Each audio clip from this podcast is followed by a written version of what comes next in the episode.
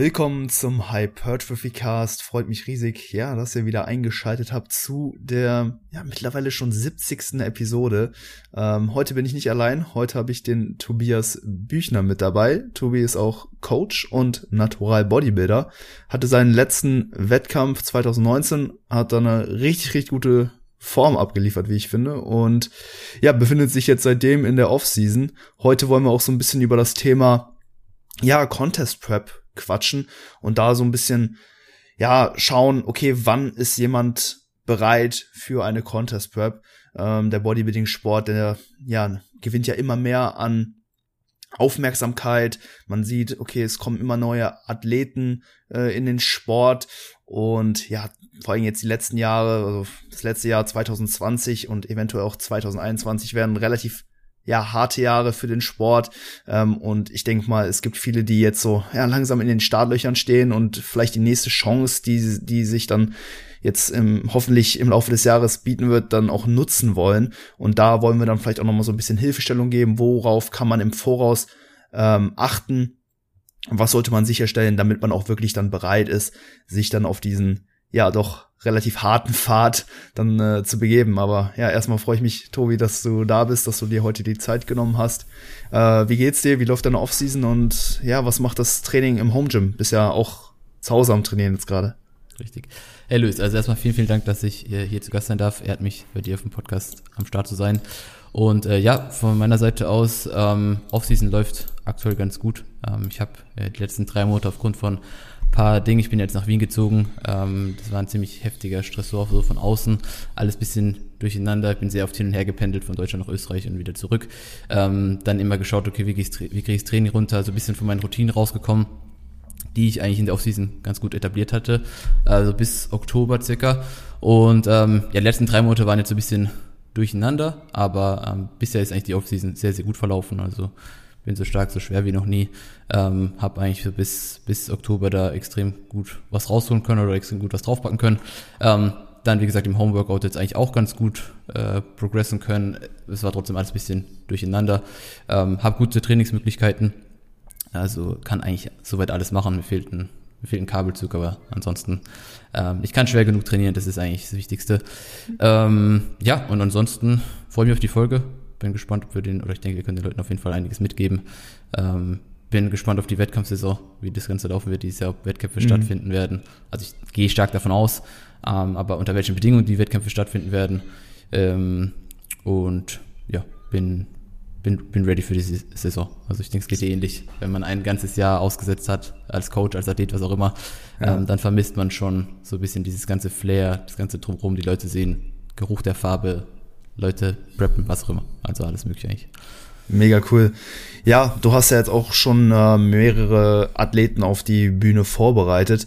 Ähm, wie sieht's dieses Jahr aus? Hast du, hast du Kunden, die dieses Jahr äh, starten wollen?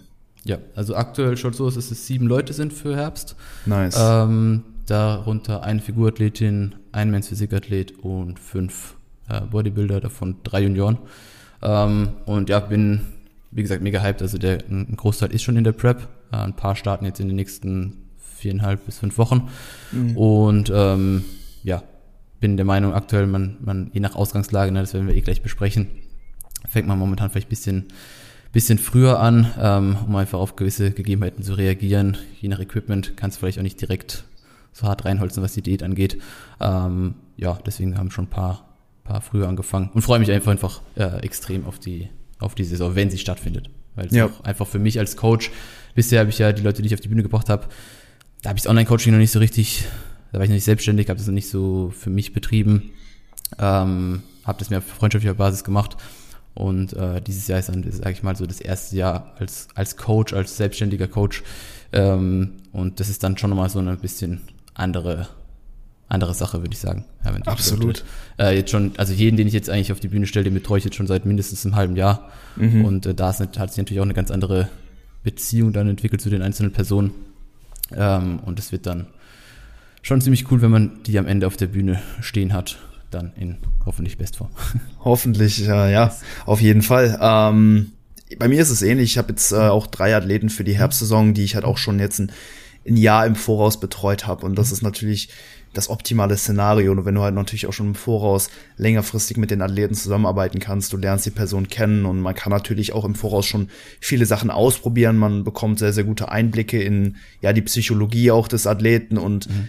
ich finde, man kann dann auch ja, einfach deutlich besser abschätzen, okay, ist die Person jetzt ready für einen Wettkampf? Bei mir sind jetzt zum Beispiel zwei First-Timer dabei und einer, der schon mal äh, gestartet ist.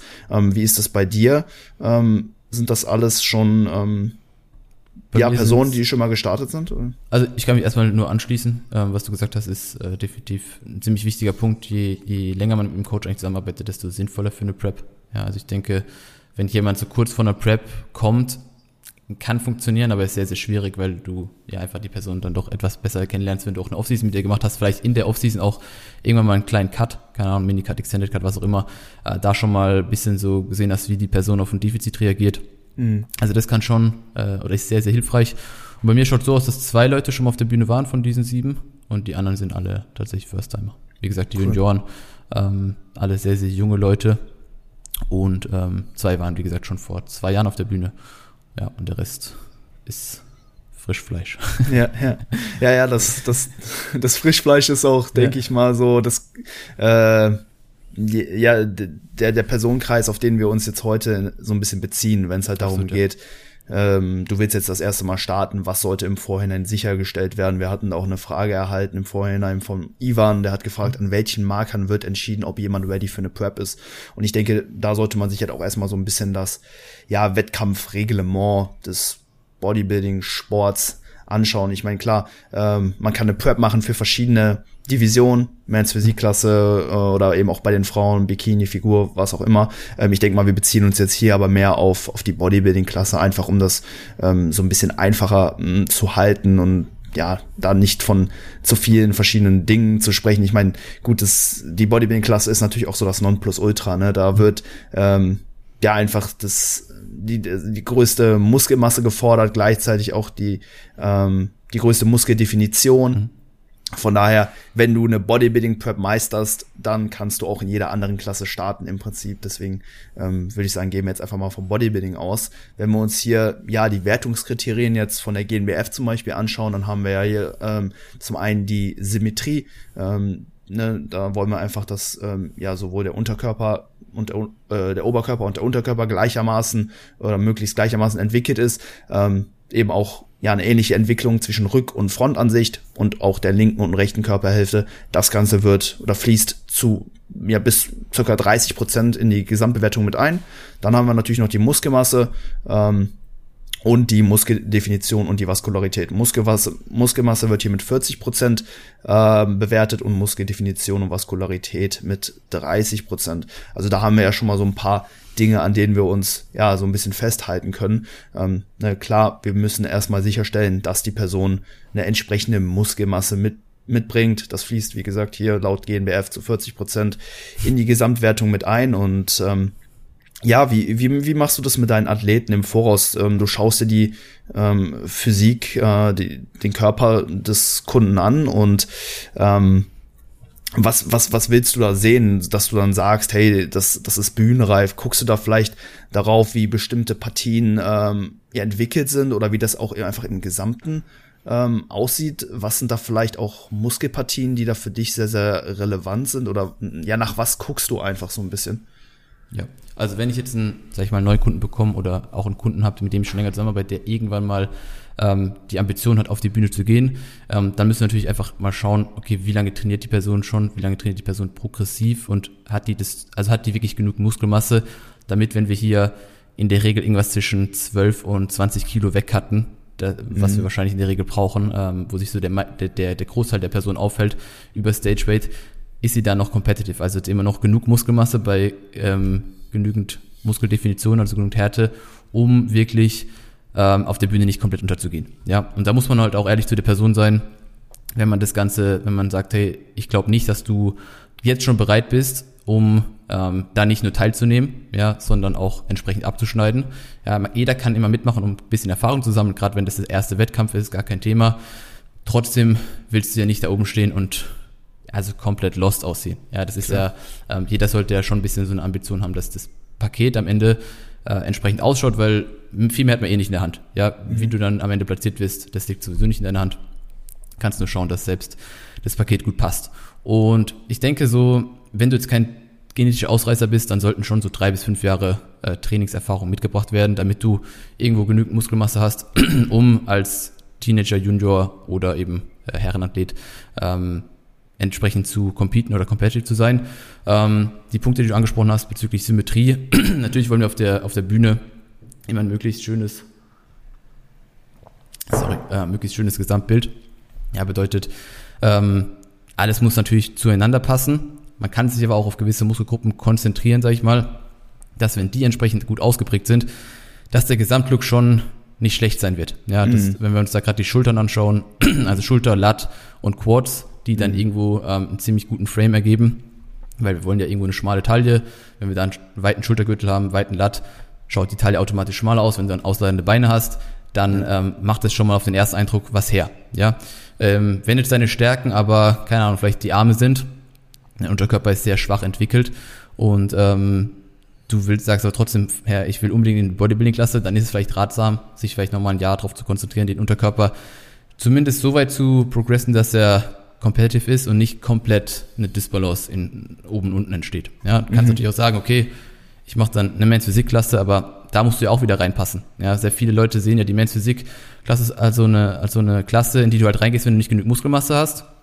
Das ist erstmal richtig, aber trotzdem musst du dafür ja auch irgendwo gemacht sein. Ja? Es mhm. zählen hier auch Ausdruck, der ganze, dieser ganze Sunnyboy-Look, der da irgendwo verlangt wird, ja. ähm, der ist schon, den hast du auch nicht einfach, den bringst du auch nicht einfach immer mit. Ja.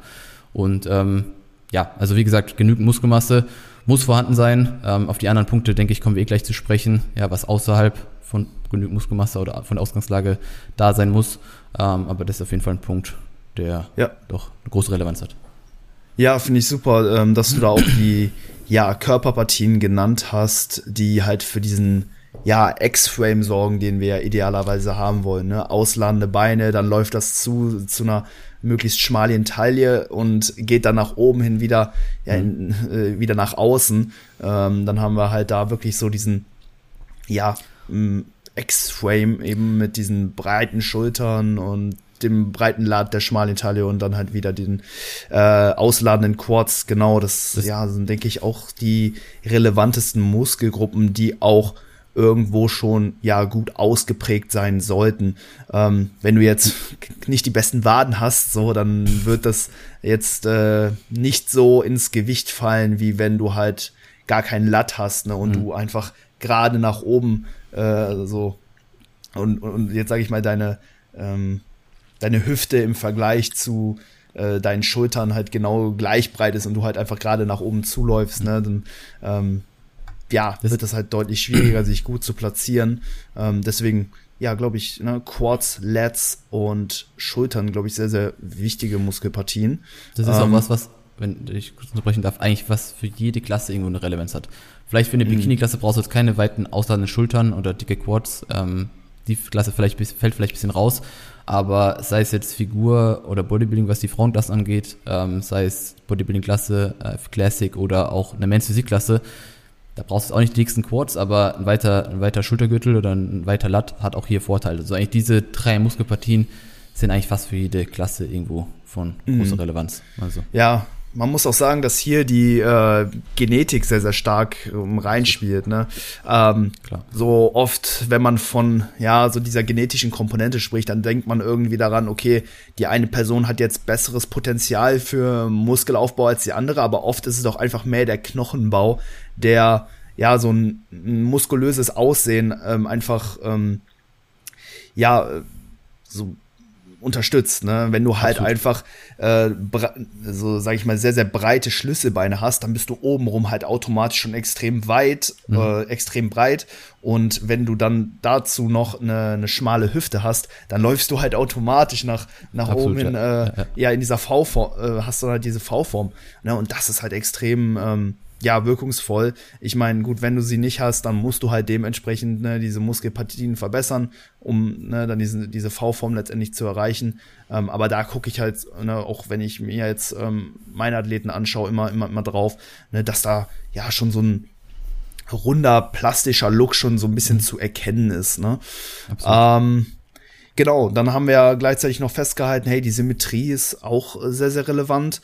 Ähm, wie, wie, wie machst du das jetzt, wenn du, wenn du eventuell siehst, hey, da zwischen der linken und rechten Körperhälfte, da ist jetzt ein, ein gewisser Unterschied. Ich denke mal, jeder hat das irgendwo, dass vielleicht so äh, ja eine Seite ein bisschen schwächer ist. So bei den Curls merkt man das manchmal, da kann man dann vielleicht ein oder zwei Wiederholungen weniger machen als mit der starken Seite.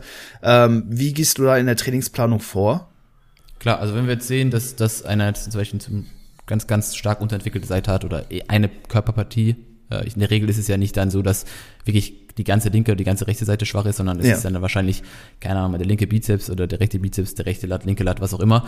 Ähm, dann kann man schon relativ viel mit unilateralen Übungen arbeiten, ähm, schauen, dass man eben die schwächere Seite ähm, im Training priorisiert, in der Hinsicht, dass man eben mit der Seite startet dass die mehr oder weniger auch alles vorgibt, so ein bisschen den Load, die Raps, die rechte Seite nur aufholt im Training, ähm, so dass man das Ganze eben mit der Zeit ausgleicht. Ja, ähm, denke aber, wenn je nachdem, was halt die genetische Komponente hergibt, kann es eben sein, dass immer irgendwo eine Art Disbalance bleibt. Also mm. Disbalancen bleiben sowieso, aber ähm, ob die schwächere Seite jemals dann auf das Level von der von der stärkeren Seite kommt, kann man jetzt nicht unbedingt vorhersagen, aber ähm, im Training kann man definitiv schauen, dass man eben viel Unilaterales macht ähm, und die schwächere Seite eben den Rest oder die die Arbeit vorgeben lässt und die schwächere Seite, äh, die stärkere Seite holt auf.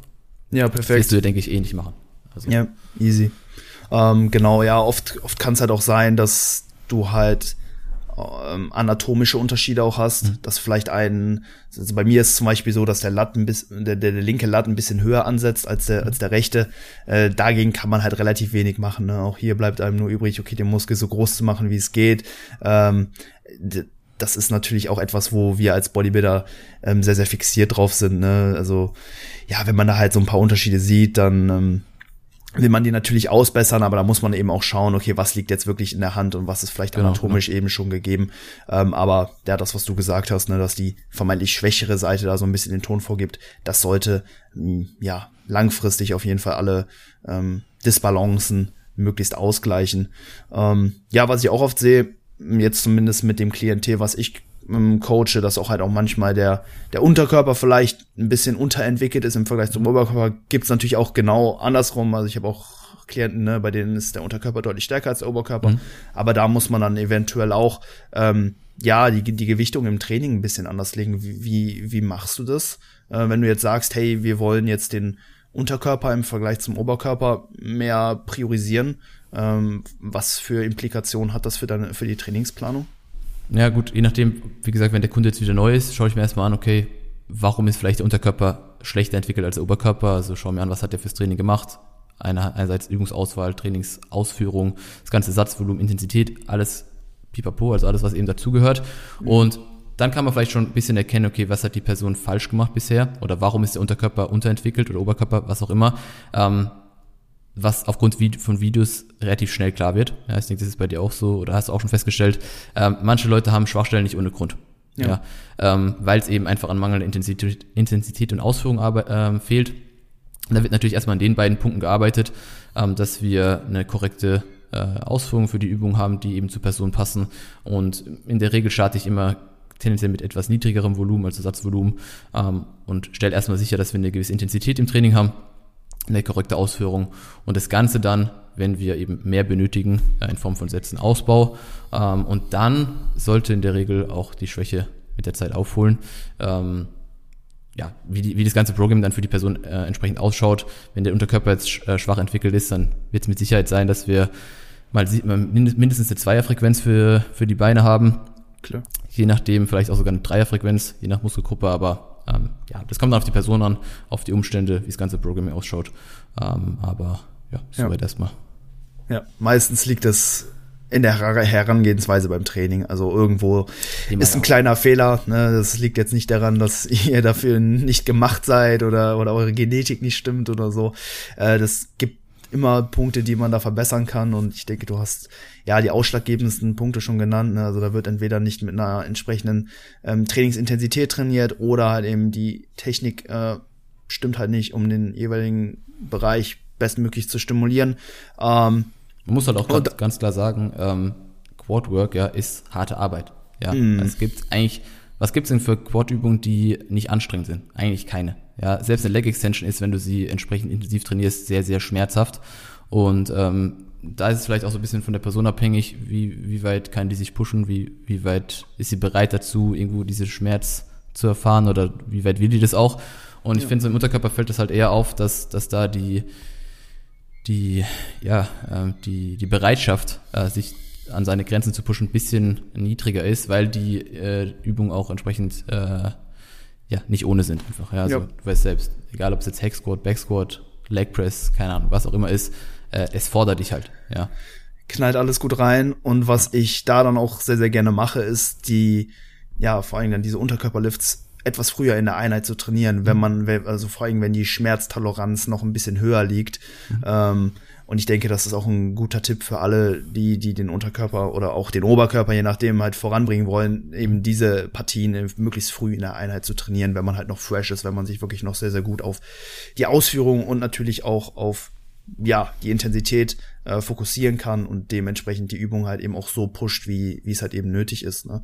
Ja. Ähm, ja, Was ich auch ganz gerne mache, ist ähm, einfach auch Isolationslifts von Compound zu Program, wenn es um Unterkörper geht. Ja, okay. ähm, gerade wenn es zum Beispiel um eine Leg Extension geht, ist es die einzige Übung, in der wir den Quad verkürzt trainieren oder in der mhm. Verkürzung trainieren.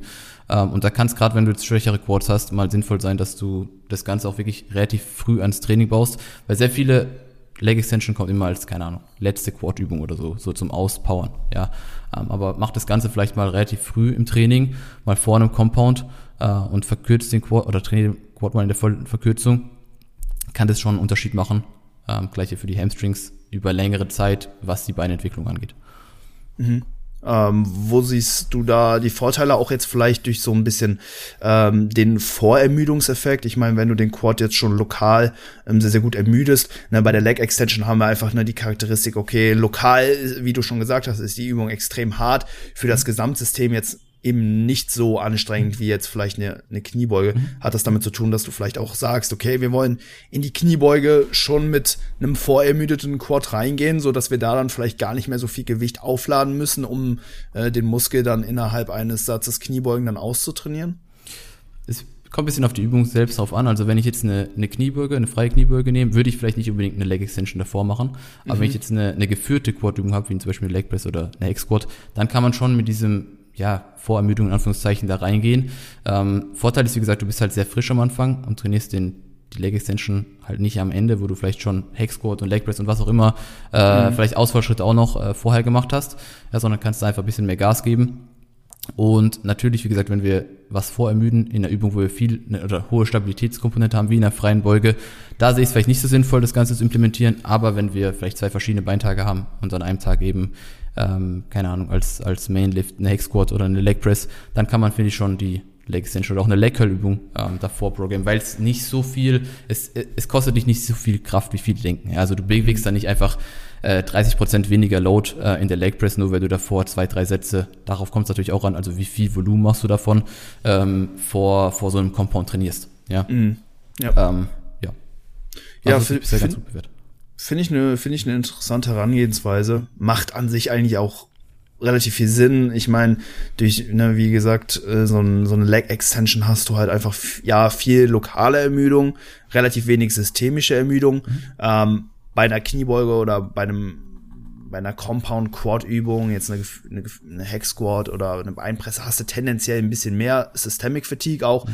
die dann natürlich auch die Performance ähm, der darauffolgenden Übungen so ein bisschen mehr mindert. Das heißt, wenn du jetzt mit einer Leg Press anfängst und danach dann den die Leg Extension machst, den Beinstrecker dann machst, dann dann bist du halt auch schon ein bisschen mehr systemisch ermüdet, ne? So so die äh, die Quad-Übung davor, so die ermüdet auch so ein bisschen dein kardiovaskuläres mhm. System, ne? so deine Lungen sind vielleicht schon ein bisschen mehr am brennen und so nach nach den Sätzen und das mindert natürlich die Performance. Ähm, bei der darauffolgenden Übung. Andersrum, okay, bist du halt lokal ermüdet, aber ich meine, im Bodybuilding geht's ja eh nicht darum, jetzt immer unbedingt maximale Lasten zu bewegen, ja, sondern halt vielmehr ähm, Muskel, den Muskel nah ans Versagen zu trainieren, alle motorischen Einheiten äh, zu rekrutieren und da kann es eventuell auch äh, ja Vorteile bieten. Also finde ich ja. ähm, eine ganz man muss halt immer, Sache. Man muss halt immer in den Kopf rufen, dass ja die verkürzte Person grundsätzlich immer äh, am schwersten zu trainieren ist. Ja, mhm. und wenn du die Position möglichst am Anfang von einem Training, das ist ja jetzt egal, ob wir vom Quad-Training reden oder Delts oder Chest oder Lat, was auch immer, mhm. ähm, halte ich schon für sinnvoll, einfach eine, eine, eine Übung an Anfang zu integrieren, wo du eben sehr gut in die Verkürzung kommst, wo du eben noch frisch bist, wo du noch viel Kraft hast dafür und ähm, dann sowas halt nicht ans Ende zu packen, wo es halt sehr, sehr schwer wird, in die Verkürzung zu kommen. Und äh, ja, das gilt eigentlich so, oder meiner Meinung nach irgendwie sehr sinnvoll für viele Übungen zu implementieren oder für viele Muskelgruppen zu implementieren. Aber gerade wenn wir jetzt eben über äh, oder von einem schwachen Unterkörper reden, dann kann man es einfach mal testen, wenn man das die ganze Zeit noch nicht so gemacht hat. Ja, mhm. ja finde ich ganz interessant, dass du da ja die ähm, ja, jeweiligen Positionen ansprichst, in der wir den Muskel trainieren können. Äh, wir können die gedehnte Position eines Muskels trainieren. Jetzt vielleicht am Beispiel äh, von ja den den Quads trainieren wir diese sehr sehr gut ähm, über über eine freie Kniebeuge zum Beispiel. Genau, genau. Ne, wenn, der, wenn wir da in der tiefsten Position sind, dann ist da der Widerstand am höchsten. Ähm, und der Muskel befindet sich da in der gedehnten Position, also da sind Ansatz und Ursprung am, am weitesten voneinander entfernt. Und wenn wir dann uns wieder über die über die ähm, Quads nach oben drücken, dann verkürzt der Muskel und ähm, die Übung wird auch nach oben hin leichter. Deswegen sieht man halt auch immer die Leute, die dann so half squatten, aber halt mega viel. Gewicht bewegen können. Und ähm, ja, wie relevant ähm, findest du das ganze Thema? Also so den Muskel in den unterschiedlichen Positionen zu trainieren. Ähm, hat es jetzt schon angesprochen, okay, die, die verkürzte Position zu trainieren, also in äh, dann, wenn der Muskel äh, kontrahiert, da viel Widerstand zu erzeugen, das ist relativ schwer. Ähm, und da möchtest du ein bisschen mehr Fokus einfach drauf legen, oder? Also grundsätzlich vielleicht eine Sache, die äh, ja etwas spezifischer ist und jetzt nicht für ein Trainingsanfänger geeignet. Ja, also mhm. der soll sich einfach darauf konzentrieren, dass er sauber arbeitet, dass er sich über die Zeit steigert. Ähm, das ist eher eine, was, äh, eine Sache für Leute, die einfach schon etwas fortgeschrittener sind und eben hier und da vielleicht gewisse Schwachstellen haben, ähm, dass man da eben einfach anfängt, die Verkürzung bisschen zu priorisieren oder dieses Go Short, Go Short First im Training äh, zu implementieren, ähm, um eben einfach diese Verkürzung stärker zu, zu belasten. Ja, weil, wie du schon sagst, gerade wenn wir jetzt den Quad haben, ähm, fast jede Übung trainiert den eher in der Länge. Ja, mhm. bisschen Midrange gibt's auch Übungen, die in der Midrange bisschen überlasten, aber es gibt eben nur letztendlich eine Leg Extension, äh, die die Verkürzung komplett überlädt oder belastet und äh, Length and Position ist haben wir einfach fast in jeder in jeder Quad Übung. Ja, und ähm, das kann man, wie gesagt, auf alle möglichen Übungen äh, übertragen. Ich halte es jetzt nicht für super relevant, also da gibt es im Programming sinnvoller, also wichtigeres, ja, mhm. wie, ähm, keine Ahnung, ein entsprechendes Volumen zu haben, entsprechende Intensität und auch Übungen, die einfach zu einem passen, richtig und korrekt auszuführen. Und dann kann man sich über so äh, Details Gedanken machen. Also hat jetzt meiner Meinung nach nicht die höchste Relevanz fürs Programming, kann man eben aber einfach, oder ja, je fortgeschrittener eine Person ist, ja, du hast auch sehr fortgeschrittene Leute in deinem, in deinem, in deinem Coaching, dann kann man das hier und da einfach mal ähm, bedenken, ja, oder ja. probieren. Ja, ist jetzt ja. kein, keine Sache, die für jeden funktionieren muss, ähm, aber auf jeden Fall eine Sache, die man äh, hängt natürlich auch immer ab, was für Equipment du hast. Ja, das ist auch nochmal ein Punkt. Also wenn wir jetzt über das Programming reden, da kommen ja ganz viele Dinge, Dinge rein, ähm, aber ist eine Sache, die man eben mal äh, bedenken kann. Ja, auf, je, auf jeden Fall. Ähm macht, macht definitiv Sinn. Ähm, klar, da den Muskel einfach in jeder Position möglichst zu belassen, um halt ja ein ganzheitliches Wachstum hervorzurufen. Aber ähm, wie viel das jetzt in der Praxis ausmacht, ne, das ist natürlich jetzt die Frage. Absolut. Ich denke aber auch, dass die, dass viele das auch tun, ohne ohne es zu merken, mhm. ohne jetzt konkret darüber nachzudenken, okay, trainiere ich jetzt hier die verkürzte oder die verlängerte Position. Ähm, alleine wenn du jetzt halt, also was ich zum Beispiel mache, wenn ich jetzt den das, best, das bestmögliche Bizep-Programming aufstellen will, dann gucke ich da halt, dass er, dass der Bizep in all seinen Funktionen trainiert wird, ne? Also Arm, äh, Ellbogen, Beugung und Supination im Unterarm, dass man so eine Einwärtsdrehung noch mit dabei hat und dass man dann eventuell noch schaut, okay, hast du den Muskel in der verlängerten und in der verkürzten Position trainiert, indem man dann zum ja. Beispiel die verlängerte Position über so einen Schrägbank-Curl trainiert, ähm, wo äh, ja der ähm, der Ellenbogen so ein bisschen hinter dem Körper ist und dass man dann vielleicht noch die verkürzte Position trainiert, indem man so einen Preacher Curl oder so genau. zum Beispiel macht. Das wäre jetzt ein Beispiel oder oder bei den Hamstrings, dass du dann äh, ein ADL hast, wo du die äh, die gedehnte Position äh, trainierst und dann halt so eine äh, Back Extension, Hyper Extension, wo du dann auch die verkürzte Position gut trainieren kannst. Und ich denke, das hat ähm, ja auch ganz gute ähm, ja, Möglichkeiten das Möglich Möglichkeiten sind, gibt's äh, gibt's halt eben viele, ähm, jetzt auch eben für die äh, verschiedenen Muskelgruppen. Könnte man echt nochmal eine separate Folge ja, drüber machen. ist ein mega interessantes Thema, ähm, wo auch noch gar nicht so viel drüber gesprochen wird, weil es halt wirklich so dieses ja, so dieser nitty-gritty-Stuff ist. So, absolut, äh, absolut. Ähm, so also was du schon gesagt hast, wenn, wenn man Muskelfunktion abdeckt ja, und Übungen gefunden hat, die zu einem passen, ähm, dann, dann ist schon mal die halbe Miete. Ja, äh, das sind, wie gesagt, Sachen, die sind sehr speziell und sehr spezifisch und würde ich jetzt nicht an die oberste Stelle vom Programming setzen. Ja. Mhm. Aber sehr wie gesagt, wenn es eben um Schwachstellen geht, was wir, was wir hatten am Anfang, ja. ähm, dann ist eine Sache, die man definitiv probieren kann. Absolut. Sehr cooler Punkt, Tobi. Nice. Ähm, dann würde ich sagen, okay, die den Part Muskelmasse haben wir abgedeckt, ähm, Symmetrie haben wir auch abgedeckt. Jetzt geht es natürlich darum, okay, für einen Wettkampf müssen wir shredded werden. Wir müssen richtig viel Körperfett verlieren. Wir brauchen eine ordentliche Muskeldefinition und idealerweise auch noch eine Vaskularität, wobei das natürlich auch hier wieder stark von der Genetik beeinflusst ist, ne, wie was für eine Venenabzeichnung der Athlet dann hat, aber das kommt tendenziell auch äh, mehr zum Vorschein, je weniger Körperfett du hast. Muskeldefinition, Vaskularität geht mit 30 Prozent in die Gesamtwertung ein. Ähm, was wo oder worauf schaust du im Vorfeld, wenn du jetzt einen Klienten hast, ähm, um festzustellen, okay, ist derjenige bereit, wirklich extrem trocken zu werden, auf drei bis fünf Prozent Körperfett runterzugehen, um dann mhm. letztendlich auf der Bodybuilding-Bühne zu stehen und äh, ja eine gute Form abzuleisten? Mhm. Also klar, wir haben einmal die physische Komponente und die psychische Komponente. Ja, also die mentale Bereitschaft muss derjenige natürlich haben. Also wenn jemand sich für eine Prep entscheidet, dann muss einem klar sein, dass man dafür leiden wird. Ja, und dann muss das Ziel ja auch sein, dass du entsprechend lean wirst, wenn wir jetzt von der Bodybuilding-Klasse reden. Ja, das muss man mit dem Athleten im Vorfeld äh, besprechen und schauen, okay, hat er das Zeug dazu, sag ich mal, oder ist äh, heult er schon im Aufbau irgendwie ein bisschen rum, wenn er, keine Ahnung, mal dies hat, mal das hat. Ähm, da muss man ihm halt ein bisschen klar machen, um was es hier eigentlich geht oder was da auf ihn zukommen wird. Schon Punkt eins. Und wir haben natürlich auch immer bei, sei es jetzt, oder das ist ja ein bisschen Unterschied, ob wir jetzt einen First-Time haben oder der, jemand, der schon mal auf der Bühne war. Das Bühnengewicht müssen wir am Anfang ein bisschen schätzen. Ja, wenn wir jetzt keine, äh, gerade beim First-Timer ist es halt immer, schätzt man's, plant bisschen mehr ein. Ähm, wenn man jetzt keinen Coach hat, der das Ganze für einen übernimmt, dann sollte man irgendjemand fragen, der schon auf der Bühne war, der, der damit Erfahrung hat, ähm, dass man zumindest so einen ungefähr einen Anhaltspunkt hat, wo man am Ende hin muss, damit man auch ja überhaupt planen kann, wie viel Gewicht muss weg und wie viel Zeit brauche ich dafür. Ja, weil mhm. das ist letztendlich ja, das bestimmt ja mehr oder weniger unsere, unsere Prep-Dauer, unser Datum vom Wettkampf und wie viel Gewicht muss weg, in welcher Zeit.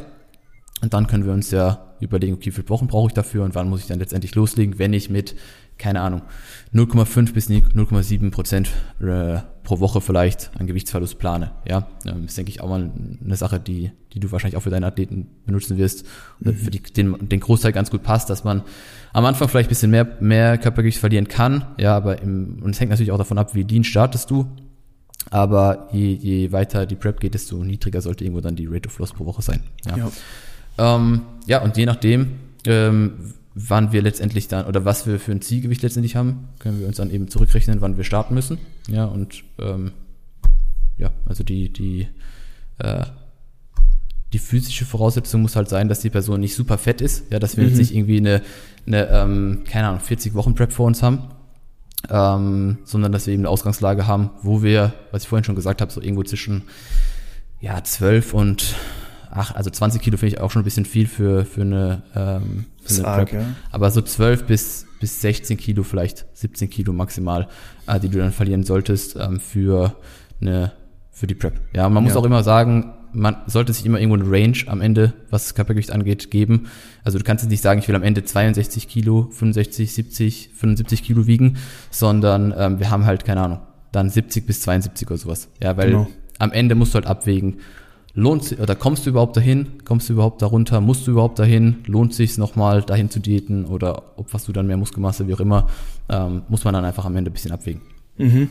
Ja, finde ich super, dass du da sowohl die psychologischen als auch die physiologischen äh, ja, Faktoren schon angesprochen hast. Ja, klar, zum einen, ne, der Athlet muss sich auf jeden Fall mental auch bereit für diese Herausforderung fühlen.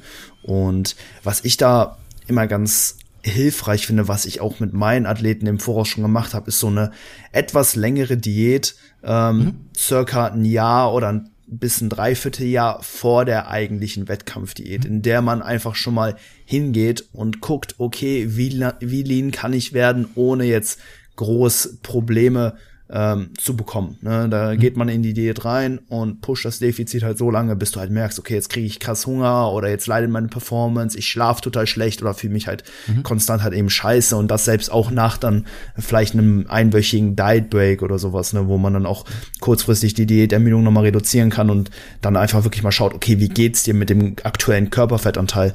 Und da kann man dann schon mal gucken, okay, wie läuft das Ganze? Kommen wir da vielleicht schon in so einen Bereich, wo man sagen kann, okay, ab hier hast du dann vielleicht nur noch fünf, sechs, sieben Kilo äh, Fettverlust vor dir und dann wärst du stage ready. Ähm, ne, und dann weiß man, okay, man ist gar nicht mehr jetzt so weit vom Endziel entfernt. Klar, dass ne, die Prep ab einem gewissen Punkt hart wird, das, das steht außer Frage. Aber ne, man sollte natürlich sicherstellen, dass so, ja, der Großteil der Prep doch relativ smooth verläuft. Klar, so, ich weiß nicht, wie, wie sieht das bei dir so erfahrungsgemäß aus? Ab, ab welchem Punkt in der Prep wird's hart? So die 12 Weeks Out Marke oder ab wann fängt so diese also, Danger Zone an?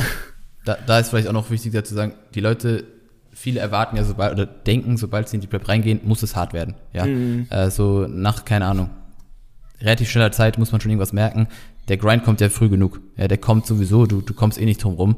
Ähm, man muss sich nur im Klaren sein, dass die ersten Wochen, Monate, wie du schon gerade gesagt hast, die sollten eigentlich so smooth wie möglich ablaufen.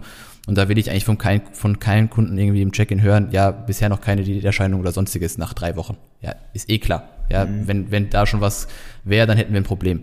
Ja, ähm, wann jetzt letztendlich dieser Punkt kommt, wo es hart wird für jeden, für die Person, ist bisschen individuell, würde ich sagen. Ja, weil jeder reagiert da halt schon ein bisschen, so ein bisschen anders drauf und was ist letztendlich hart? Also schläft er schlecht, hat er Hunger, keine Ahnung, fühlt er sich schlapp, was auch immer. Ähm, und es hängt letztendlich dann vom Körperfettanteil ab. Ja, weil manche Leute sind vielleicht 10 Weeks out schon ein bisschen leaner, manche sind da schon äh, 12 Weeks out, wie auch immer, aber man kann, denke ich, schon sagen, dass so die letzten, ja, so war es in meiner Prep auch, so die letzten zwei bis drei Monate sind schon nicht ohne. Ja. Mhm.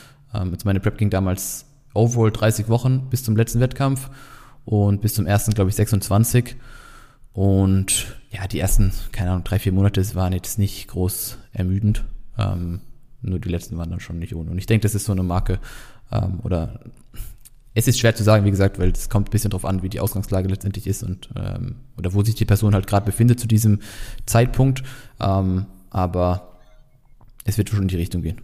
Ja. Genau, und diese, diese Marke vielleicht einfach mal im Voraus auszutesten. Mhm. Ähm, sicherlich keine schlechte Sache. Nicht unmittelbar vor der Wettkampfdiät, so man, man will noch dazwischen dann auch ausreichend Zeit haben, um sich dann auch noch von dieser Diät zu erholen. Klar, die ist jetzt nicht super hart, die geht jetzt halt eben nicht in diese äh, Gefahrenzone rein, aber trotzdem ähm, ist es ein schon ein anstrengender Prozess. Also man kann jetzt mhm. nicht sagen, okay, in den ersten Wochen von der Prep, auch wenn du da jetzt noch nicht ne, diese starke Ermüdung spürst, ne, wird dich das trotzdem irgendwo ähm, ja so ein bisschen belasten, ein bisschen Di Diätermüdung hast du schon und da will man auch sicherstellen, dass du dann dazwischen dann auch ausreichend Zeit hast, mhm. diese dann wieder abzubauen. Ich muss aber sagen, dass es echt sehr sehr gut funktioniert hat mit meinen Athleten so. Mhm. Ähm, da, da, da weiß man halt dann auch schon genau oder relativ genau, wo ähm, das Stage Rate dann hinfallen wird. Ne? Das gibt einem mhm. natürlich dann auch nochmal da so ein bisschen Gewissheit, wenn man sich selbst dann auch einfach mit ja, verhältnismäßig wenig Körperfett dann sieht, dass man dann besser abschätzen kann, okay, wo muss ich dann am Ende der Wettkampfvorbereitung eben sein, um dann ähm, auf der Bühne mhm. gut abschießen zu können. Ähm, genau, ähm, ja, wie gesagt, so die, diese, diese, diese Phase wird hart, äh, so vor allem dann eben die letzte Phase, aber da hat man dann ja auch wirklich einen Lichtblick, ne? Da arbeitet man dann wirklich zielgerichtet eben auf diesen Tag X hin und das gibt einem dann natürlich viel und ähm, ich denke mal, ja, diese Phase gilt es oder kann dann auch sehr, sehr gut überstanden werden, weil man natürlich dann das Ziel wirklich nah vor Augen hat.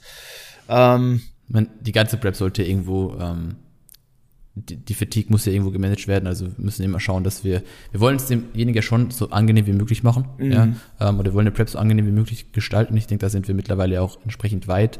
Mhm. Ähm, wir haben Refeeds, wir haben Diet Breaks, ähm, wir wissen, was diese äh, Tools für Auswirkungen haben auf die Prep.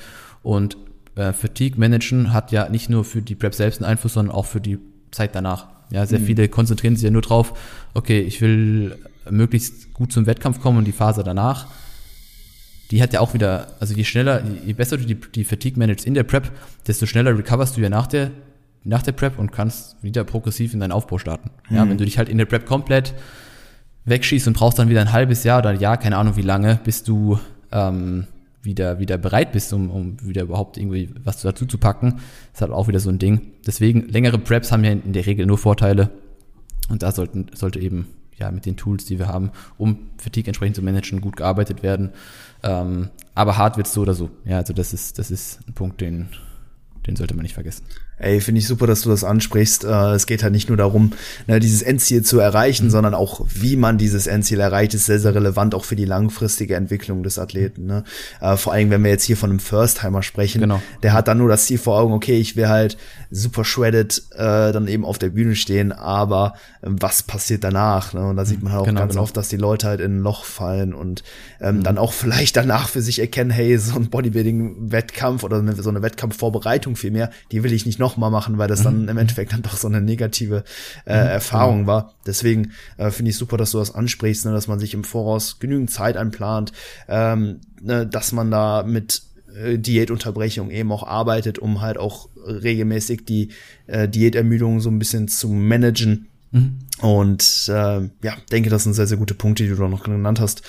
Ähm, was ich dich noch fragen wollte, so wenn man sich jetzt ein, jemand anschaut, okay, der, der will jetzt, wie gesagt, zum ersten Mal starten, ähm, was sind ja so Routinen und Gewohnheiten, die ähm, etabliert sein sollten. Ich denke mal, davon ja lebt man dann auch vor allen Dingen in diesen ja harten äh, Tagen der Prep, ne, wenn ähm, ja das Ganze dann doch einfach so ein bisschen an die Substanz geht. Ich glaube, dann hilft es einem einfach so ein Schema F zu befolgen, das einfach straight durchzuziehen und ja den Tag so zu, für sich zu gewinnen. Was ähm, was für Routinen und Gewohnheiten sollten vielleicht auch schon zu Beginn der Prep etabliert sein, damit diese dann auch ähm, gut verlaufen kann? Oder ist es etwas, was sich dann auch schon auch auch erst in der Prep entwickeln darf?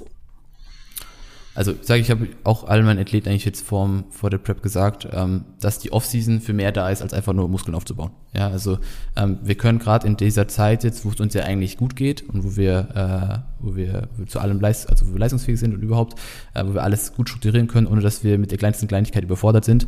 Ähm, so Dinge wie, ja, mein Verhältnis zum Essen, Routinen zum Essen, ähm, die Aktivität außerhalb vom Training. Also wir wollen eigentlich auch in keine Prep reingehen, wo der Athlet schon 20.000 Steps am Tag geht, ja, ähm, sondern wollen wir schauen, okay, dass wir die Aktivität also mit einer möglichst niedrigen Aktivität irgendwo in die Prep reingehen. Also dass es irgendwo im Verhältnis steht zu dem, zu dem Intake, den wir haben äh, an Kalorien. Ähm, und da halt vielleicht schon schauen, okay, was für wie, wie kriege ich meine Steps unter im Aufbau, dass ich sie auch möglichst gut in, in der, in der Prep unterbekomme. Ähm, dann, wie gesagt, Dinge wie es wie es Essen, was für Lebensmittel vertrage ich gut, ähm, wo, kann ich, wo kann ich gut performen, ähm, was schmeckt mir, beziehungsweise äh, was, wo werde ich satt, ja, nicht nur, nicht nur physisch, sondern auch psychisch, ja, weil jeder hat ja da so ein bisschen, kennst du vielleicht auch, ähm, der eine braucht High-Volume-Food, um irgendwie satt zu werden, der andere braucht sein Mini-Eis, um dann gesättigt zu sein, obwohl er, keine Ahnung, ähm, eigentlich immer noch Hunger hat, aber Ja. also da, da ist jeder ein bisschen anders. Und so Dinge gilt es halt rauszufinden, schon vorm, schon bevor die Prep eigentlich losgeht. Und je mehr da etabliert ist, desto besser oder desto einfacher ist es in der Prep. Ja, äh, wie gesagt, Verdauung ist eine Sache, die in der Prep ja nicht wirklich besser wird, wenn sie vor der Prep schon schlecht war. Ja, das heißt, wie gesagt, was Lebensmittelauswahl angeht, sage ich da jedem, dass er da schon ein bisschen drauf schauen sollte, was, was er gut verträgt, womit er klarkommt. Ähm, Thema Schlaf sollte irgendwo ähm, vorher schon schon mal irgendwo durchgesprochen sein, weil auch das hat wieder große Auswirkungen auf, unsere Recovery. Das heißt, wenn derjenige, keine Ahnung, schlechte Routinen hat, was, was das angeht, irgendwie zu unguten Zeiten ins Bett geht oder da irgendwie gar keinen Wert drauf legt, dann sollte man halt auch schon schauen, okay, ähm, geh mal hier alle Punkte durch, damit dein Schlaf entsprechend gut ist, damit du möglichst lange gut in der Prep schläfst, weil das weißt du selbst, ähm, irgendwann schläfst du halt nicht mehr gut. Ja, egal was eigentlich ist, aber um diese Zeit möglichst weit rauszuschieben, ist es dann schon hilfreich, wenn du in der, in der Offseason einfach so viel Dinge wie möglich strukturierst, damit du die einfach in die Prep übernehmen kannst. Äh, Und klar, gewisse Dinge etablieren sich vielleicht in der Prep auch selbst, was jetzt auch gewisse Mahlzeiten oder so angeht. Ja, da, das denkst du, denke ich, kennst du auch. Ähm, Also war es zumindest bei mir. In der Prep selbst findest du dann auch nochmal so paar Sachen, die dich irgendwo glücklich machen, die du dann über die Wochen etablierst und am Ende hast du ja sowieso nicht mehr viel Kalorien oder Möglichkeiten, jetzt komplett jeden Tag was anderes zu essen. Das heißt, es, es läuft eh, eigentlich eh immer aufs Gleiche raus. Aber wenn du damit halt schon in die Prep reingehst, dann ist es eigentlich eine ziemlich gute Sache. Ja, sehr, sehr cool. Ähm, Finde ich gut, richtig gut, was, was du gesagt hast. Auch einfach, dass die Offseason halt nicht nur dazu da ist, Muskeln aufzubauen, sondern auch schon ja, Routinen und Gewohnheiten zu implementieren oder einfach da schon zu schauen, dass soweit alle Parameter Richtung Optimum ausgerichtet sind. Ähm, ja, auch hier, um vielleicht nochmal so ein bisschen auf die Ausgangslage zu sprechen zu kommen, ne, man will natürlich einerseits schauen, okay, dass man jetzt nicht mit einem allzu hohen KFA reingeht. Gleichzeitig sollte, sollten die Kalorien auch recht genau, hoch sein. Ne, wir, äh, ne, wir wollen jetzt nicht mit extrem geringen Kalorien in die Prep ähm, starten, ne, weil wir dann da auch relativ wenig Spielraum haben, um das Defizit potenziell noch zu vergrößern. Und was da natürlich auch noch mit reinspielt, ist die Aktivität, die du auch äh, angesprochen hast, ne, mit 20.000 Steps in die Prep schon reinzugehen. Ähm, nur, also ja, so Aktivität ist halt, ist halt so ein Tool, ne, um einfach eben auch seinen Verbrauch zu erhöhen, darüber dann mehr essen zu können. Und wenn du halt vor der Prep schon an so einem Punkt bist, wo du 20.000 Steps machen musst, damit du so viel essen kannst, dass du mhm. irgendwie klarkommst, das ist eventuell auch schon ein Problem. Ne? Also Absolut. wir können uns dann auch hier nicht nur mh, hm, den, den Körperfettanteil in die Isolation anschauen, sondern wir müssen uns auch im Verhältnis dazu anschauen, okay, was für Maßnahmen äh, sind nötig, um bei diesem Körperfettanteil überhaupt existieren zu können. Ne? Und wenn du da schon äh, ja den halben Tag mit Spazierengängen verbringst, dann ey, dann viel Spaß in der Prep, dann, ja. dann, dann wird's da natürlich noch schwieriger. Also da ähm, ja, bin ich auch ein großer Fan von da in der Offseason doch vermehrt so ein bisschen wegzukommen, ne, von mhm. diesem akribischen Schritte sammeln, mhm. dass man mhm. da guckt, dass im Laufe der Offseason die Schritte auch so ein bisschen runtergetapert werden, jetzt nicht gezwungenermaßen, aber dass man da einfach so ein bisschen weniger Wert drauf legt, dass man jetzt nicht immer schaut, okay, habe ich jetzt schon hier 10.000 Schritte auf meiner Fitbit und genau, genau. Äh, dass man da auch einfach mal die Schritte ja so dahin fallen lässt, wo sie halt eben hinkommen und das kann man natürlich dann in der Prep eben auch vermehrt wieder so ein bisschen konkretisieren, dass man dann sagt, okay, man etabliert jetzt wieder ein, fettes, ein festes Schrittziel pro Tag zum Beispiel. Ähm, ja, genau, ein weiterer Punkt, den ich auch noch sehr, sehr wichtig finde, ist so die Erwartungshaltung des Athleten. Ne? Mit, mit was für Erwartungen startet derjenige in, der, in, in die Prep? Will der das Ganze einfach mal ausprobieren, mal die Erfahrung gemacht haben oder will der jetzt wirklich abreißen und die, den ersten Platz holen? Ne, das mhm. sind natürlich auch äh, Faktoren, die ähm, sich ganz unterschiedlich eben auswirken darauf, okay, ist derjenige oder sollte der, sollte die Person jetzt in die Prep starten. Ich habe zum Beispiel jetzt auch einen Athleten gehabt, der eigentlich im Herbst, im Herbst starten wollte, ähm, wir uns jetzt aber dagegen entschieden haben und gesagt haben, hey, wir, wir starten doch erst 2021, mhm. dann ähm, 2022 natürlich, mhm. dann in der Herbstsaison. Einfach weil er schon die Erwartung an sich hat, wirklich eine richtig, richtig gute Form zu bringen. Und wir haben dann gesehen, okay, bei der Symmetrie, ähm, vor allen Dingen äh, zwischen Oberkörper und Unterkörper, da ist auf jeden Fall noch Verbesserungspotenzial. Ne? Der Unterkörper, der kann sicherlich noch wachsen und haben uns dementsprechend entschlossen, ne, die, die Wettkampfsaison einfach noch mal um ein Jahr nach hinten zu verschieben. Mhm. Und grundsätzlich hätte ich gesagt, so, hey, du, du kannst auf jeden Fall starten, so, du, mhm. du wirst eine gute Form abliefern, aber er hatte halt die Erwartungshaltung, ne, schon, ähm, weiß nicht, zu placen eventuell mhm. oder einfach ähm, oben mitspielen zu können. Und mhm. ne, aufgrund dessen habe ich dann auch gesagt, alles klar, damit das dann auch mehr in Einklang gebracht werden kann, ähm, ne, guck, hängen wir einfach noch mal ein Jahr Off-Season dran. Mhm. Wie ist es, äh, wie ist es bei dir? Ich denke, da legst du auch großen Wert drauf. Ne? Ich meine, es ist Absolut einfach ein entscheidender Punkt, ne, was der Athlet letztendlich will, weil klar, wir wollen jetzt nicht einen Athleten auf die Bühne stellen und, äh, und danach dann ähm, die Situation haben, dass der halt total unzufrieden ist, oder? Mhm, mh. ja. Absolut, also sind alles Punkte, die du angesprochen hast, die sehr, sehr richtig sind. Wenn wir jetzt jemand haben, der sehr hohe Erwartungshaltung, also in deinem Fall hätte ich jetzt wahrscheinlich genau dasselbe gemacht. Ähm, in so einem Fall ist halt einfach super wichtig, dass man ehrlich zu der Person ist und sagt, hey, wenn du dieses Ziel hast oder diese Erwartungshaltung, ähm, jetzt keine Ahnung, Top 3 oder so zu werden, und du als Coach oder irgendjemand von außen hält es halt auch wirklich für realistisch, dass das dann ein Jahr später auch wirklich funktioniert. Ich meine, das Placing ist eh immer schwierig, mhm. weil ähm, im Bodybuilding ist es ja so, dass du du gewinnst nur, weil der Bessere an dem Tag nicht mehr da war. Richtig. Ja, das ist so dieses typische typische Ding. Ähm, und wir haben einfach sehr sehr wenig Einfluss auf die die Platzierung letztendlich, was die Juroren sehen. oder was, wie sie die Juroren bewerten. Ja, das heißt, es kann eigentlich immer nur ähm, irgendwo unser Ziel sein, bestmögliche Form abzuliefern. Ja, und was dann eigentlich damit passiert mit dieser Form, welche Platzierung daraus kommt, ist sehr, sehr schwierig. Ja, also man kann, man kann eigentlich zu keinem wirklich sagen, okay, du, du, du playst Top 3, weil wenn da drei Leute irgendwo aus dem Nirgendwo auftauchen, die kein Mensch kennt, äh, du weißt es ja selbst, jedes Jahr auf der GmbF tauchen irgendwelche Leute auf beim Juniorenfeld, die hat noch nie jemand gesehen und mhm. die stehen da und hauen einfach alles weg. Mhm. Ja, ähm, deswegen probiere ich den Leuten immer zu vermitteln, dass wir die, eine Bestform rausholen, ja, dass du möglichst äh, so lean wie möglich, mit so viel Muskelmasse wie möglich auf der Bühne stehst, ein gutes Posing ablieferst, also eine gute Bühnenpräsentation hast, sofern eben diese ganzen Faktoren wie Muskelmasse und so weiter, Symmetrie das auch zulassen, ja. Aber was die Platzierung angeht, ähm, müsste es halt abhängig davon machen, wer kommt, was passiert an dem Wettkampftag. Ja, das ist auch so eine Sache. Ähm, an einem Wettkampftag kann alles passieren oder in der Peak Week davor kann alles Mögliche passieren. Ja, das weißt du auch. Da können wir natürlich auch alles Mögliche dafür tun, dass es bestmöglich läuft. Aber es kann trotzdem irgendwas dazwischen kommen. Ja, ja. und ähm, eine Erwartungshaltung ist gerade für First-Timer, die eben vielleicht auch noch nie auf dem Wettkampf waren. Also sage ich auch jedem, dass er sich vielleicht vorher schon mal einen Wettkampf angeschaut haben sollte, damit er auch einfach ein Feeling dafür bekommt und auch so sieht, was da auf der Bühne steht. Ja, weil mhm. ganz viele Leute haben gar keine, die wissen nicht, was in der Juniorenklasse mittlerweile abgeht. Dass die Leute, die Juniorenklassen gewinnen, auch die Herrenklassen eigentlich dominieren oder ja. sehr weit vorne platziert sind. Und da kommst du nicht als Junior, der gut gebaut ist, dahin und räumst da alles ab. Ja, das ist gerade für jüngere Leute, denke ich, sehr wichtig zu verstehen. Ähm, oder jemand, der schon Wettkampf gemacht hat oder der sich schon länger mit dem Sport befasst hat, der weiß, was hinsichtlich Platzierung möglich ist oder, oder geht da mit einer realistischeren Erwartungshaltung dran. Aber gerade, ich denke, so die jüngeren Leute, ja, gehen da halt bisschen, was die Platzierung angeht, vor allem ein bisschen mit der falschen Erwartungshaltung hin. Mm, ich persönlich habe ich hab persönlich den, den, den Fehler vielleicht noch gemacht, das, um es kurz äh, noch hinzuzufügen. Es geht ja nicht nur um die, um die Platzierung, die Erwartungshaltung hinsichtlich der Platzierung, sondern auch die Erwartungshaltung hinsichtlich der eigenen Form. Ja, ja. ich habe damals gedacht, okay, ich habe nicht super viel Muskelmasse, ähm, ich kann nur mit Linie und mit Härte über, über Punkten so. Ja, und wenn, wenn ich schon nicht der muskulöseste bin, dann will ich der härteste sein. Bedeutet Streifen auf dem Arsch und Pipapo, also Klar. alles.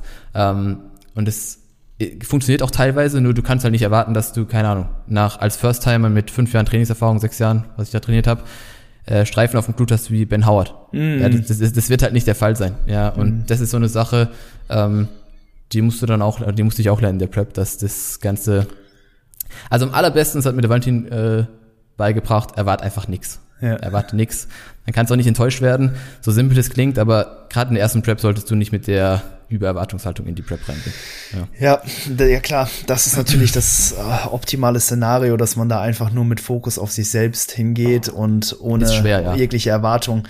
Ich meine, ja, man bei der ersten Prep ja, du, du kannst eigentlich nur gewinnen. Ne? Du, du, du machst die Erfahrung, du stellst dich das erstmal auf die Bühne und du siehst dich selbst in äh, ja, so wie du dich vorher noch nie gesehen hast. Also das, das ist, eine, ist eine krasse Erfahrung und mhm. ähm, wie gesagt, das ist, das ebnet ja auch nur den Beginn für eine hoffentlich längere Karriere dann eben auch mhm. in dem Sport. Ne, denke mal, auch das, so worauf die meisten abzielen, hier eben auch langfristig äh, erfolgreich zu sein, wie du schon gesagt hast, ne? nach der mhm. ersten Prep, egal wie hart du kommst, mhm. du hast halt einfach nicht diese Streifen, die halt ein mhm. WNBF Pro Ben Howard äh, eben dann hat. Ne? Die, so. die, die, die Muskelmasse muss halt da sein, damit dann eben auch diese Definition dann im Endeffekt rauskommt. Nur, nur hart zu sein, das, das bringt dich auch genau. ähm, nicht ähm, ja an, an die an die Spitze ähm, und ich, ich, will damit sagen, auch. Ja, ja sorry, erzähl erst weiter. Ähm, ja, so am äh, so bei meiner ersten Prep, äh, die die war auch richtig früh. Ich glaube, ich war nur ich war 18 Jahre alt und bin da damals in der Teenager-Klasse gestartet mhm. und das war ja eigentlich auch so eine so eine Prep, wo ich jetzt äh, vor allen Dingen ähm, jetzt nach dieser Unterhaltung sagen würde, hey, das das war jetzt nicht der perfekte Zeitpunkt, mhm. die mir aber im Endeffekt doch super viel Spaß gemacht hat. Mhm. Klar, also ich hatte dann auch ne, das komplette Paket danach, ne, so Essstörungen über sechs Monate, musste mhm. dann auch echt ordentlich recovern und so, aber mhm. ich bin halt ohne große Erwartungen ähm, da eben zum Wettkampf gegangen, bin dann, äh, glaube ich, in einem Teilnehmerfeld von 13 Leuten irgendwie siebter geworden, knapp an den Top 5 vorbei. Mhm. Ne? Das war natürlich mhm. schade, aber im Endeffekt war es eine super Erfahrung und genau ne, bei ähm, bei dem Wettkampf hatte ich halt einfach eine sehr, sehr geringe Erwartungshaltung und im Endeffekt war es dann doch eine ziemlich coole Erfahrung, auch wenn mhm. ich jetzt noch nicht also aus meiner heutigen Sicht noch nicht Wettkampf-ready gewesen mhm. wäre. Mhm. Ähm, ja, deswegen, also Erwartungshaltung macht sie wirklich sehr, sehr viel aus. Ich, ich will damit auch nicht sagen, dass man jetzt ohne Ambitionen an Wettkampf hin soll. Ne? Du, das brauchst du ja schon. Ja, weil sonst hältst du diese Prep auch nicht durch. Ich sage ja. ja nicht jetzt, okay, mach einfach, erwart nichts, mach einfach in dem Teil so. Nur man muss sich einfach im Klaren sein, dass an so einem, auf so einem Wettkampf ganz, ganz viele Dinge passieren, ähm, beziehungsweise auch da ganz, ganz viele Dinge notwendig sind, die, die wir einfach nicht kontrollieren können. Mhm. Ähm, und deswegen finde ich es halt immer sehr, sehr schwierig, wenn, wenn jemand kommt und sagt, ich will die Klasse gewinnen oder äh, keine Ahnung. Das ist halt, das kannst halt, und dann auch enttäuscht ist, wenn er die Klasse nicht gewinnt. Richtig. Ja, das ist, wenn jetzt ein Patrick Teutsch herkommt und sagt, er will die Klasse gewinnen und dann, ich würde sagen, so jemand kann das schon mit einer gewissen, ja, kann damit schon in den Wettkampf reingehen, ja. Aber wenn du halt gerade First-Timer bist und ähm, da diese, diese Muskelqualität noch nicht da ist und du gar nicht wissen kannst, wie letztendlich deine Endform ausschaut, mhm. trotz maximaler Härte, ähm, dann ist es halt, ja, es ist einfach super schwierig, da ja. dann, äh, dann irgendwie zu erwarten, dass man da weit vorne platziert wird. Ja, ja. Es ist, wie gesagt, es gibt noch so viel mehr Dinge wie Posing und was auch immer, wie man geladen hat, wie letztendlich die Form dann ausschaut und wie lean du auch letztendlich bist, ja. Mhm. Ähm, weil eine Peak Week oder Laden bringt ja auch nichts, wenn du fett bist, dann Voll. bringt ja auch nichts. Ja, deswegen. Ja. Viele Dinge. Hohe Erwartungshaltung an sich selbst, geringe Erwartungshaltung an die Platzierung. Ich denke, das fasst das ganz gut zusammen. Fasst es sehr gut zusammen, ja. Mm, wunderbar. Äh, letzter Punkt, das wären noch so die Life-Stresses, die sonst halt noch auf jedes Individuum einwirken. Ich mhm. meine, wir kriegen, wir kriegen meist kein Geld dafür, dass wir preppen, auch wenn es ein sehr, sehr, ähm, ja, ein sehr, sehr einnehmbares Unterfangen ist. Ne? Also wir sind dann auch einfach enorm investiert in diesen Prozess und klar, jeder muss noch irgendwie seine Brötchen verdienen. Deswegen ähm, worauf würdest du achten, wenn man jetzt in eine Prep startet? Was, was sollte da vielleicht auch im, im Berufsleben oder im Privatleben vielleicht auch gegeben sein? Ähm, wo, was sind so Punkte, wo du sagst, hey, so, das passt dann vielleicht auch gar nicht so gut, mhm. ähm, jetzt zu diesem Zeitpunkt dann zu preppen? Also wenn jetzt zum Beispiel im Job oder der Uni irgendwie eine, eine, eine große Sache ansteht für dieses Jahr, wo du mhm. preppen willst, sei es jetzt Bachelorarbeit, Masterarbeit oder du hast einen Berufswechsel vor dir, den du schon weißt oder so und oder du, da wird irgendwie eine Umstrukturierung stattfinden, die einfach sehr viel Zeit verlangt oder du wirst aufgestuft, was auch immer, dann denke ich, ist es vielleicht nicht der beste Zeitpunkt, ähm, das Ganze anzugehen. Ja, weil ähm, dieser äußere Stress, der sollte nicht äh, vergessen werden. Also es hat ja schon extrem Einfluss dann drauf, ähm, wie wir performen und ob wir das alles gut durchziehen können. Ja, je besser dein Umfeld ist und je besser dein Umfeld auch dieses ganze Bodybuilding-Ding akzeptiert, desto besser. Ja, je besser du dein, dein, dein Leben so in dieses Bodybuilding integrieren kannst, desto einfacher wird die Prep. Ja, und wenn du dann ähm, eben da viel zu tun hast, wird schon mal sehr schwierig. Dann würde ich auch sagen, dass man das Umfeld, je nachdem wie weit es in diesem Bodybuilding-Game drin ist, darauf vorbereitet, erklärt, aufklärt, was da passiert mit einem. Ja, keine Ahnung, der Partner, die Familie ähm, einfach sagt, hey, die nächsten sechs Monate, da passiert das und das, damit die Leute auch entsprechend damit umgehen können. Ja, weil wenn du, wenn deine Freundin auf einmal du kannst nicht mehr mit dir reden oder die spricht dich an und du reagierst nicht und du denkst nur noch ans Essen und keine Ahnung und die weiß gar nicht, was abgeht, mhm. dann ist es wieder sehr, sehr schwierig, führt wieder zu, äh, zu Problemen, die dann wieder Einfluss auf deine Prep haben. Und sowas wird sich ja auch in der Physik zeigen. Du siehst Stress ab einem gewissen Level. Ja. Und das ist halt eine Sache, je stressfrei du diese Diät äh, ja, machen kannst, desto besser. Und wenn da eben Dinge von außen einwirken, die du vorher schon weißt, da würde ich vielleicht die Prep verschieben. Ja, Finde ich gut. Ähm, klar, man kann natürlich nicht davon ausgehen, dass man jetzt eine, eine Phase vor sich hat, in der keine mhm. äh, keine Stressoren auf einen einwirken, jetzt abseits von der Prep. Ne, wir müssen, wie gesagt, immer irgendwo äh, mit anderen Leuten in Kontakt treten oder eben auch ne, Geld verdienen, ähm, mhm. zum, zum Job gehen und so weiter. Ich würde halt eben nur darauf gucken, dass du jetzt in der, in der Prep nicht besonders viel Stress hast. Ne? Mhm. Also, dass da jetzt irgendwie nichts ähm, außerplanmäßiges passiert. Klar, jetzt wenn du ähm, jetzt vielleicht eine, eine heftige Klausurenphase oder so in dem Zeitraum hast, vielleicht unmittelbar vom Wettkampf, das könnte eventuell Problem sein oder du kriegst ein Kind oder du, du planst einen Umzug, two weeks out oder so, so, so Sachen. Ähm, ne, das sind natürlich so Sachen, die ähm, jetzt nicht regelmäßig passieren. Das sind so einmalige Dinge. Da würde ich schon schauen, dass ja. dann vielleicht jetzt nicht allzu viel ansteht, ähm, eben bei diesen außerplanmäßigen Dingen.